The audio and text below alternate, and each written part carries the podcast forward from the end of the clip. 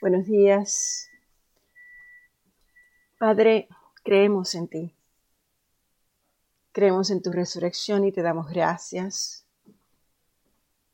Y en el día de hoy, Señor, venimos a ti con un corazón esperanzado, dándote las gracias por esta nueva oportunidad y este nuevo privilegio de estar en nuestras vidas.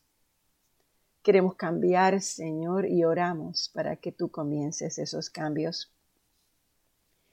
Sabemos que no podemos cambiarnos nosotros solos. Y no lo podemos hacer de una manera significativa ni duradera, tal vez esporádica, pero tú eres el único que transforma, porque tú eres el poder transformador. Tu Santo Espíritu en nosotros es el que transforma todas las cosas en nosotros y para ti todas las cosas son posibles, Señor. Danos de acuerdo a tus riquezas en gloria. El ser fortalecidos por el poder de tu Espíritu en nuestro ser interior. Transfórmanos a tu semejanza, Señor, porque sabemos que tú suplirás todo lo que nos falta acorde a tus riquezas en Cristo. Ayúdanos a estar separados del mundo sin llegar a estar aislados ni de espaldas al mundo. Y muéstranos cuando no somos humildes y ayúdanos a resistir cualquier tipo de orgullo. Permite, Señor, que nuestra humildad sea un testimonio de tu Espíritu Santo en nosotros. Que tu amor, mi Dios, manifestado en nosotros sea un testigo de tu grandeza. Enséñanos Enséñanos a amar a otros de la forma que tú lo haces. Y hablando a nuestro corazón, aquellas áreas, Señor, donde se haya endurecido.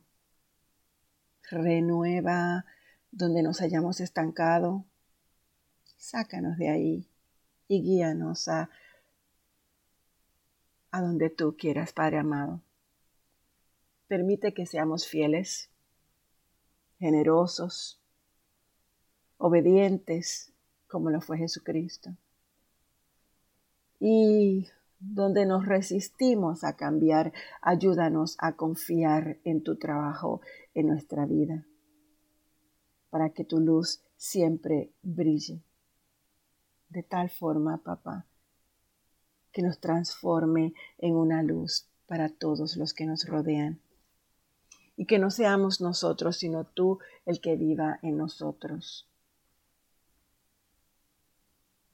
Señor, yo te pido que en el día de hoy tu iglesia, centro de vida cristiana, cada hombre, cada mujer, actúe, hable tan parecido a Cristo que cuando la gente nos vea quiera conocerte mejor. Te pido todo esto, Padre, en nombre de tu Hijo Jesucristo. Y yo sé, Señor, que tú respondes a las oraciones de los que te aman. Yo sé, Padre amado, que, que tú nos permites comunicarnos contigo a través de tu Espíritu Santo.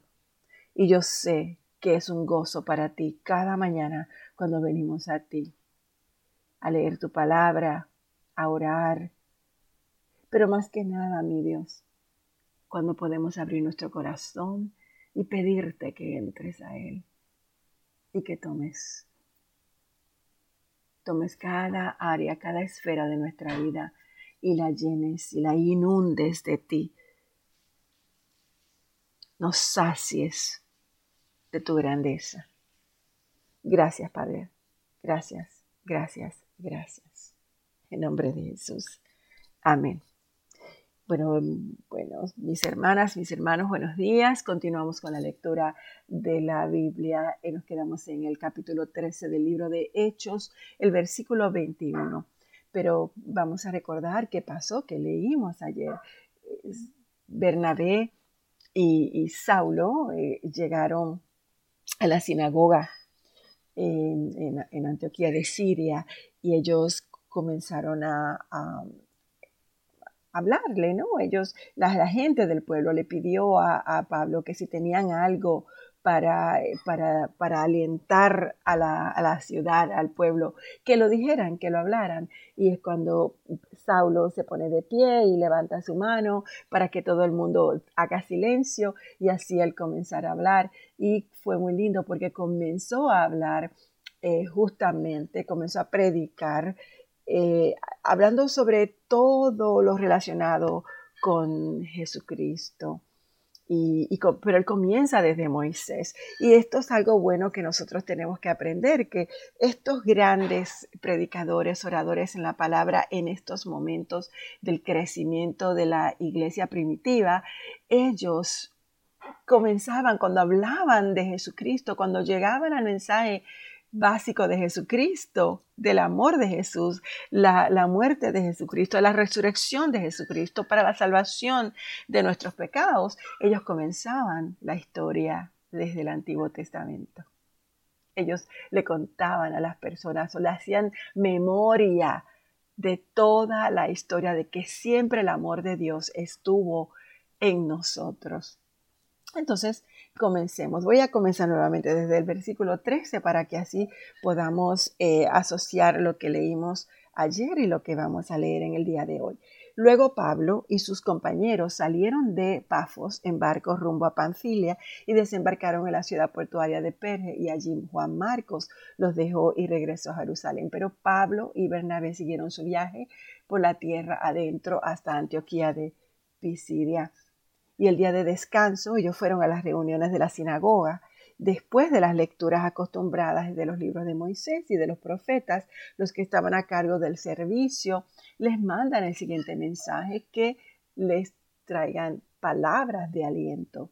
Entonces Pablo se pone de pie, levanta la mano para hacer que se callaran y comienza a hablar. Hombres de Israel, y ustedes los gentiles temerosos de Dios, escúchenme. El Dios de esta nación de Israel eligió a nuestros antepasados e hizo que se multiplicaran y se hicieran fuertes durante el tiempo que pasaron en Egipto. Luego con un brazo poderoso los sacó de la esclavitud. Tuvo que soportarlos durante los cuarenta años que anduvieron vagando por el desierto y luego destruyó a siete naciones en Canaán y le dio su tierra a Israel como herencia. Todo esto llevó cerca de 450 años. Y después de eso Dios les dio jueces para que se gobernaran hasta los días del profeta Samuel. Luego el pueblo suplicó por un rey y Dios le dio a Saúl, el hijo de Cis, un hombre de la tribu de Benjamín que reinó durante cuarenta años. Pero Dios quitó a Saúl y lo reemplazó con David, un hombre de quien Dios dijo, he encontrado en David, hijo de Isaí, a un hombre conforme a mi propio corazón y Él hará todo lo que yo quiero que haga. Es precisamente uno de los descendientes del rey David Jesús, el Salvador de Israel prometido por Dios. Antes de que él viniera, Juan el Bautista predicaba que todo el pueblo de Israel tenía que arrepentirse de sus pecados, convertirse a Dios y bautizarse. Cuando estaban en los últimos días de su ministerio, Juan preguntó, ¿creen ustedes que yo soy el Mesías? No, no lo soy pero él pronto viene y yo ni siquiera soy digno de ser su esclavo, ni de desatarle las sandalias a sus pies. Hermanos, ustedes hijos de Abraham y también ustedes gentiles temerosos de Dios, este mensaje de salvación ha sido enviado a nosotros. La gente de Jerusalén y sus líderes no reconocieron a Jesús como la persona de quien hablaban los profetas. En cambio, lo condenaron y al hacerlo cumplieron las palabras de los profetas que se leen todos los días de descanso. No encontraron ninguna razón legal para ejecutarlo, pero cualquier forma, de cualquier forma le pidieron a Pilato que lo matara.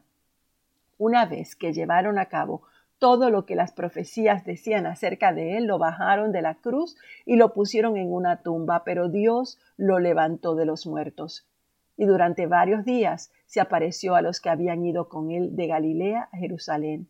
Actualmente ellos son sus testigos al pueblo de Israel. Y ahora nosotros estamos aquí para traerles la buena noticia. La promesa fue dirigida a nuestros antepasados y ahora Dios nos la cumplió a nosotros, los descendientes, al resucitar a Jesús. Esto es lo que el segundo salmo dice sobre Jesús.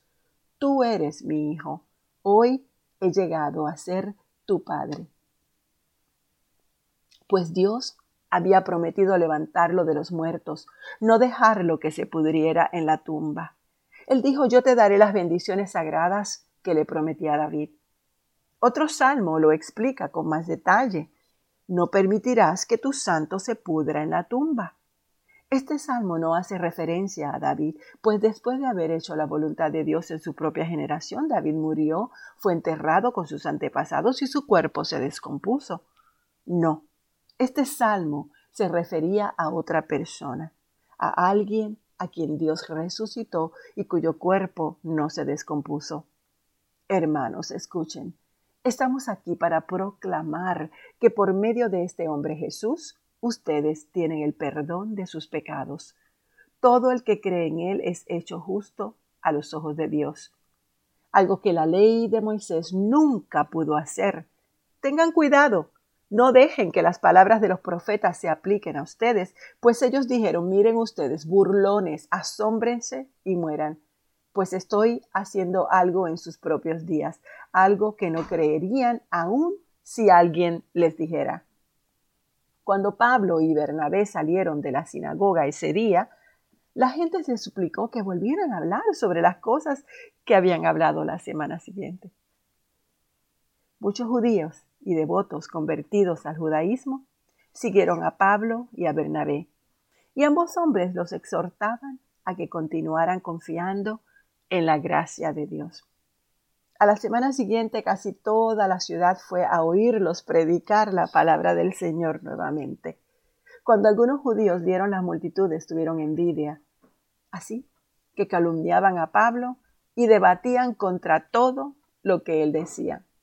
Entonces Pablo y Bernabé hablaron con valentía y declararon que era necesario que primero les predicáramos la palabra de Dios a ustedes, los judíos, pero ya que ustedes la han rechazado y se consideran indignos de la vida eterna, se la ofreceremos a los gentiles. Pues el Señor nos dio este mandato cuando dijo, yo te he hecho luz para los gentiles a fin de llevar la salvación a los rincones más lejanos de la tierra. Cuando los gentiles oyeron esto, se alegraron y le dieron las gracias al Señor por su mensaje y todos los que fueron elegidos para la vida eterna se convirtieron en creyentes.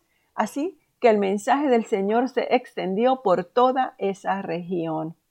Luego los judíos provocaron a las mujeres religiosas influyentes y a los líderes de la ciudad e incitaron a una turba contra Pablo y Bernabé, y los echaron de la ciudad.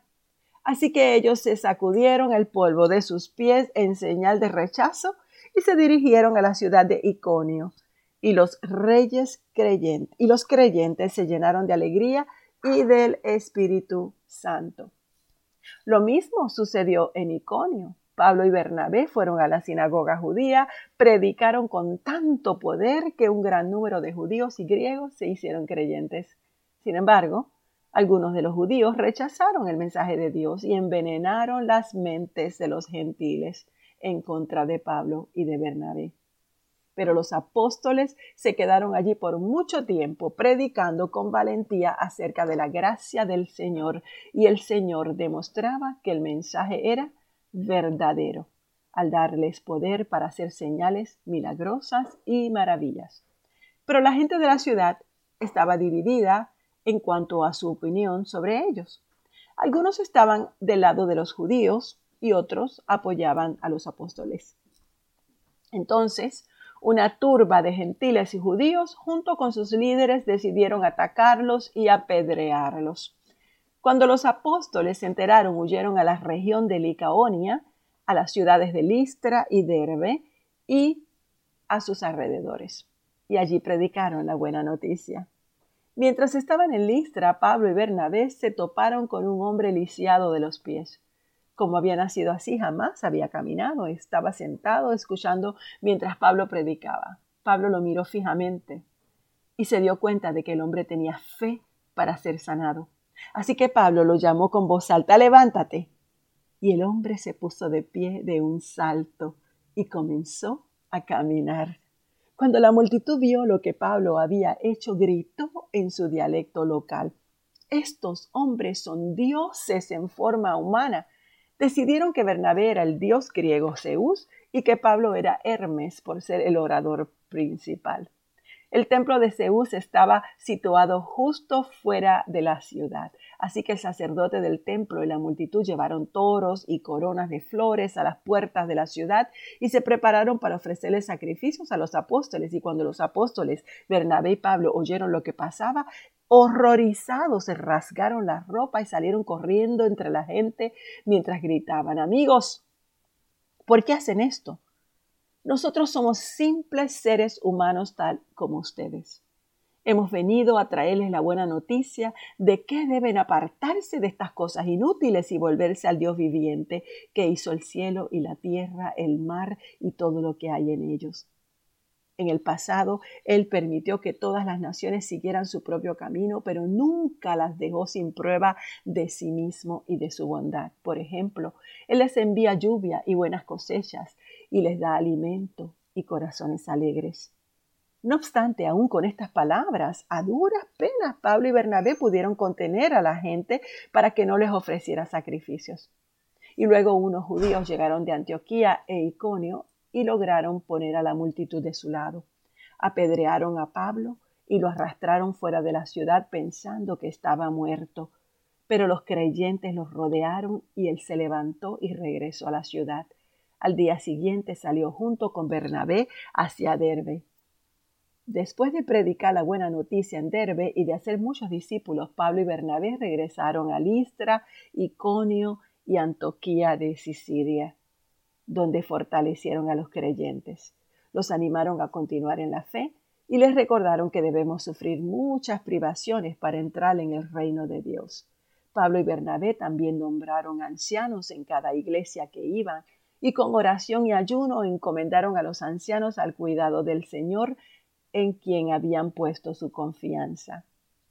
Luego atravesaron nuevamente Sicilia y llegaron a Panfilia, predicaron la palabra en Perge y después descendieron hasta Atalia. Por último regresaron barco a Antioquía de Siria, donde habían iniciado su viaje. Los creyentes de allí los habían encomendado a la gracia de Dios para que hicieran el trabajo que ahora habían terminado. Una vez que llegaron a Antioquía, reunieron a la iglesia y le informaron todo lo que Dios había dicho por medio de ellos. Y como él también había abierto la puerta de la fe a los gentiles, se quedaron allí con los creyentes por mucho tiempo. Nos quedamos en el capítulo 14 del libro de Hechos. Papá Dios, gracias. Gracias porque cuando leemos esta palabra nos llena de aliento. Sobre todo a mí me da esperanza, esperanza de saber y reconocer, Señor, todas las cosas que tú nos enseñas a través de esta trayectoria de Pablo y de Bernabé y a través del denuedo y la pasión con que hablan tu palabra, el amor con que hablan tu palabra, Señor. Nos muestras el amor de Jesús, porque no solamente Jesús era afectuoso, sino que su amor iba más allá de la comprensión. Nos muestras, Señor, que Jesús era humilde, Jesús era Señor del universo, sin embargo, estando en la condición de hombre, Él se humilló a sí mismo, haciéndose obediente hasta la muerte y muerte de cruz. Y podemos ver esos rasgos de personalidad y de tu carácter, Señor, en Pablo y en Bernabé, como una muestra de que eso es lo que tú quieres para nosotros. Jesús era fiel, él nunca dudó en su convicción y entendimiento de quién era Él y para qué estaba en la tierra. De esa misma manera podemos ver en estos dos apóstoles, Señor, tu fidelidad y el concepto claro para qué ellos estaban en la tierra, para llevar tu mensaje de las buenas nuevas. Jesús era generoso, Jesús dio de sí de sí mismo para disciplinar a unos pocos hombres, para que muchas vidas pudieran ser tocadas. Y eso, Padre, lo vemos en los apóstoles, en este caminar diario. Podemos ver su disciplina, Señor. Podemos ver que en sus palabras había denuedo para corregir al que estaba desviado, para edificar al que necesitaba de ti, mi Dios, y para reconocer el que tenía fe suficiente para que un milagro se lograse en su vida, para que la sanidad llegara a ellos. Jesús se apartaba para orar y estos hombres, mi Dios, apartaban para orar. Jesús estaba, Señor, apartado en el mundo, pero no era parte del mundo. Y estos hombres se horrorizaron, mi Dios, cuando trataron de tratarlos como si fueran dioses. Ellos reconocían en todo momento que tú eras el Rey de Reyes, el Señor de Señores, el Dios de Dioses y el único que merece la honra y la gloria. Padre, levántanos a sí mismo. Levanta a tu iglesia de esta manera para que seamos luz, porque cuando hay luz, las personas son atraídas a ella. Padre, enséñanos a ser como tú. En nombre de Jesús. Amén.